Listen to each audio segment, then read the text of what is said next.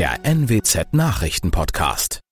Guten Morgen zum Nachrichtenpodcast der NWZ. Mein Name ist Christian Osterloh. Moin.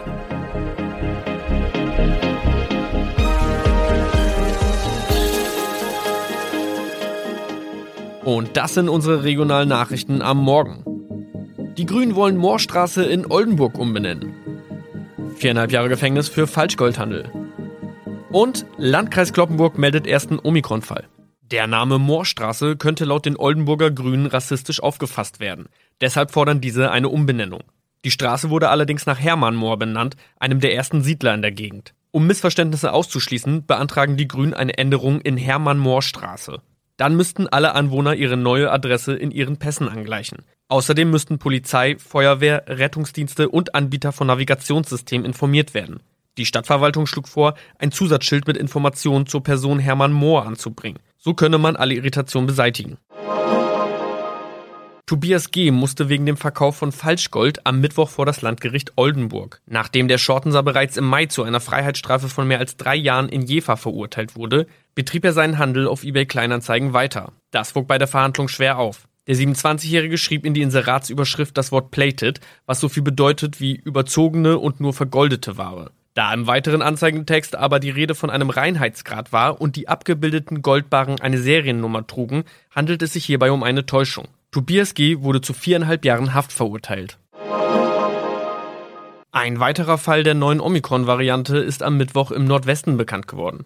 Der Kreis Kloppenburg bestätigt, dass eine Frau bei ihrer Rückreise aus Südafrika am Hamburger Flughafen positiv getestet wurde. Sie befindet sich weiterhin in Hamburg in Quarantäne. Da die Frau im Landkreis Kloppenburg lebt, sei auch das Gesundheitsamt Kloppenburg für diesen Fall zuständig.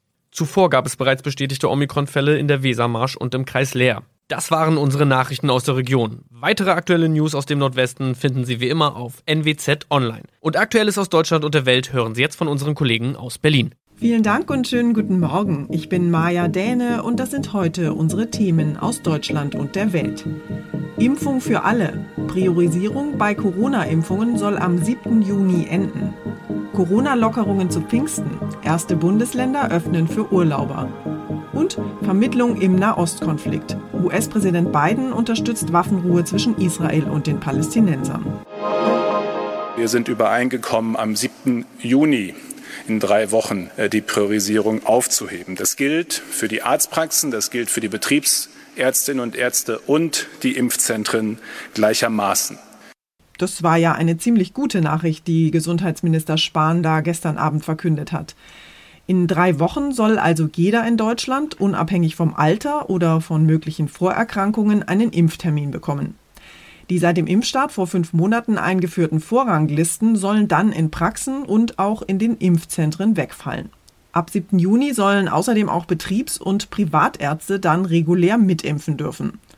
Endlich Impfungen für alle. Vor einem Jahr hätte man wohl vorausgesagt, dass bei dieser Nachricht fast nur Jubel ausbricht.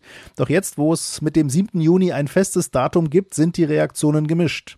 Hausärzte zum Beispiel warnen vor dem Ansturm der Anfragen. Patientenvertreter kritisieren, dass die medizinische Reihenfolge ausgehebelt werde, da immer noch viele Menschen aus den Prioritätsgruppen 1 bis 3 nicht geimpft seien. Gesundheitsminister Spahn stellte auch klar, dass nicht jeder gleich im Juni einen Termin bekommen werde.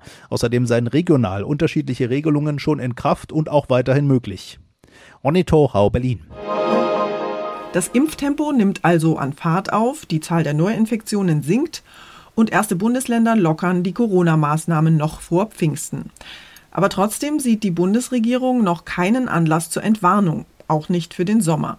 Meine Kollegin Jasmin Becker hat sich die Diskussion um Lockerungen und Urlaubsplanungen mal näher angeschaut. Jasmin, warum ist die Bundesregierung denn mit Blick auf weitere Lockerungen so zurückhaltend? Regierungssprecher Seibert hat einen Vergleich aufgestellt. Letztes Jahr um diese Zeit lag die bundesweite Sieben-Tage-Inzidenz bei fünf. Im Moment ist sie bei über 80. Wir haben noch nicht die Voraussetzungen dafür erreicht, einen genauso entspannten Sommer wie letztes Jahr zu genießen. Und genau deshalb gelten weiterhin die bekannten Corona-Maßnahmen wie Mindestabstand einhalten und Maske tragen. In ein paar Tagen beginnen ja vielerorts die Pfingstferien und viele Menschen planen ja vielleicht doch zumindest einen Kurztrip. Wo kann ich denn im Moment schon hinfahren? Im bayerischen Landkreisen und kreisfreien Städten mit einer Inzidenz unter 100 dürfen am Pfingstwochenende zum Beispiel Hotels, Ferienwohnungen und Campingplätze für Touristen wieder öffnen. Und auch Schleswig-Holstein steht Touristen aus ganz Deutschland ab sofort wieder offen. Gefordert sind aber neben Hygieneauflagen und dem Maskentragen vor allem negative Corona-Tests vor der Anreise und dann alle drei Tage. Jedes Bundesland entscheidet hier aber wieder für sich. Urlaub also erstmal noch mit angezogener Handbremse bzw. mit Maske und negativen Corona-Test. Dankeschön, Jasmin. Und wir schauen noch nach Nahost. Der Konflikt zwischen Israel und militanten Palästinensern aus dem Gazastreifen ist in den vergangenen Tagen ja immer weiter eskaliert und eine Waffenruhe ist weiterhin nicht in Sicht. Die Hamas feuert Raketen auf Israel und das israelische Militär antwortet mit massiven Angriffen im Gazastreifen. Gil Jaron ist unser Korrespondent vor Ort in Tel Aviv. Gil, wie sieht es denn bei dir in Tel Aviv im Moment aus? Kannst du einigermaßen normal weiterleben und arbeiten oder bist du in ständigem Ausnahmezustand? Ja, im Vergleich zu anderen Landesteilen ist das hier in Tel Aviv noch ein Krieg Deluxe. Erstens kommen die Angriffe ja nicht so häufig und dann hat man 90 Sekunden Zeit, um sich in Sicherheit zu bringen. So hält man sich zwar meist in der Nähe eines Schutzraums auf, aber seinem Alltag kann man in gewissem Maße noch immer nachgehen. Viele Geschäfte haben zwar geschlossen, aber eben nicht alle.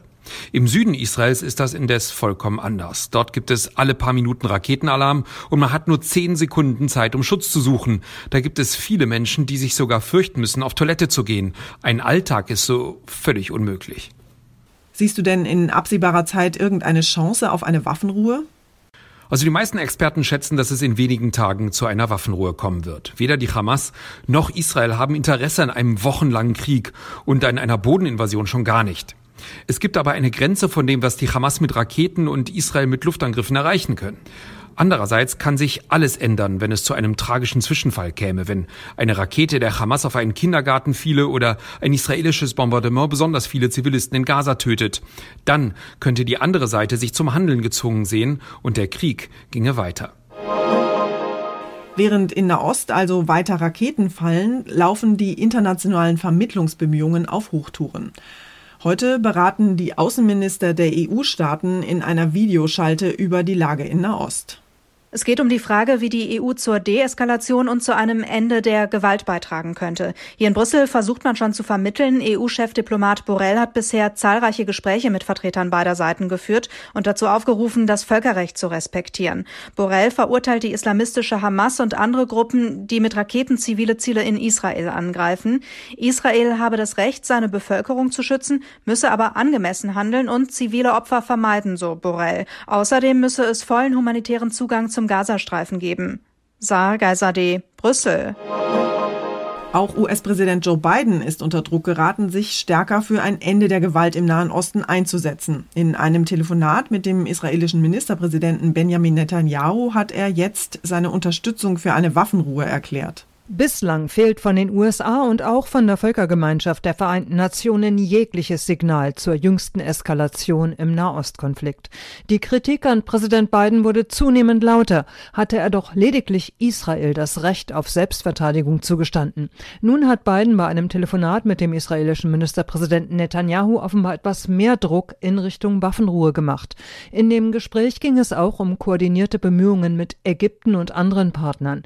Biden bat Israel auch Zivilisten zu verschonen. Tina Eck, USA. Unser Tipp des Tages heute für alle Urlaubsschnäppchenjäger. So ganz allmählich scheint Urlaub ja wieder möglich oder zumindest in greifbarer Nähe zu sein und viele fangen schon mal an zu suchen und zu buchen. Aber wie finde ich eigentlich die günstigsten Hotelzimmer oder Ferienwohnungen? Heute verhandelt der Bundesgerichtshof über die sogenannte Bestpreisklausel von Booking.com. Dabei geht es um die Frage, ob das Buchungsportal Hotels verbieten darf, ihre Zimmer auf der eigenen Internetseite billiger anzubieten als auf Booking.com. Thomas Bremser aus unserer Serviceredaktion hat sich mit dieser Bestpreisklausel und mit Buchungsportalen mal näher beschäftigt. Thomas, solche Buchungsportale sind ja eigentlich super praktisch. Ich kann die Preise da schnell vergleichen, sehe die genaue Ausstattung der Unterkünfte und eigentlich kann ich doch das günstigste Angebot auch gleich dort buchen, oder? Ja, das ist nicht immer gesagt. Die Unterkünfte müssen nämlich, um bei diesen Portalen zu erscheinen, eine dicke Provision zahlen bei jeder Buchung an das Portal. Darum sind die Angebote auf der eigenen Homepage oft viel günstiger, weil da die Provision wegfällt. Die Portale wollen das natürlich nicht, weil die dadurch unattraktiver werden, darum diese Bestpreisklausel, über die verhandelt wird. Aber die greift ohnehin nicht, wenn das Hotel mir das Angebot am Telefon macht oder an der Rezeption. Also der Tipp bei solchen Portalen gerne vergleichen und dann beim Hotel direkt anrufen und nach günstigeren Preisen fragen. Wenn ich am Ende trotzdem über die Buchungsportale buche, wie kann ich denn da noch Geld sparen? Es gibt zum Beispiel Bonusprogramme bei vielen Portalen. Wenn ich also oft verreise, dann lohnt sich das. Da kriege ich vielleicht die elfte Übernachtung umsonst. Gutscheincodes fliegen auch oft durchs Internet. Einfach mal googeln und mit etwas Glück bekomme ich so einen Code, mit dem ich dann 5 bis 15 Prozent Rabatt bekomme. Was kann ich denn sonst noch bei Buchungsportalen machen, um billiger an meinen Urlaub zu kommen? Ja, es geht ja immer ums Vergleichen und darum kriege ich vielleicht nochmal ein günstigeres Angebot. Aber je näher die Reise rückt, desto teurer wird's normalerweise. Da ist es gut, dass ich die meisten Unterkünfte kostenlos stornieren kann bis kurz vor der Reise. Also wenn ich ein gutes Angebot sehe, dann kann ich das erstmal buchen und später, wenn ich was Besseres finde, immer noch stornieren. Das ist also besser als jetzt ewig zu warten mit einer Buchung. Und es gibt auch Internetseiten, die die verschiedenen Portale vergleichen. Also da sehe ich dann direkt, welches Hotel bei welchem welchem Anbieter am billigsten ist. Und zum Schluss wird es bei uns heute mal wieder tierisch. Im Gelsenkirchener Zoo bekommt die Riesenschildkröte Helmut nämlich heute Besuch vom Orthopäden. Der Orthopäde soll dem 100 Kilo schweren Schildkrötenherrn eine maßgeschneiderte Gehhilfe anpassen. Und das ist auch dringend nötig, denn Helmut kann seit mehreren Wochen kaum noch laufen. Spezialisten in einer Tierklinik im Münsterland haben dem schwergewichtigen Patienten vom Panzer bis zur Schwanzspitze untersucht, aber erst nach einer aufwendigen Computertomographie konnten sie am Ende die Diagnose stellen. Helmut leidet an Schulterarthritis. Eine Operation ist leider nicht möglich. Stattdessen bekommt Helmut jetzt jeden Morgen eine Spritze gegen die Schmerzen und er trainiert täglich mit einem Rollbrett. Für das Training hiefen zwei Tierpfleger Helmut auf ein Brett mit vier Rollen und mit diesem Skateboard oder Rollator cruist die Riesenschildkröte dann im Außengehege rum.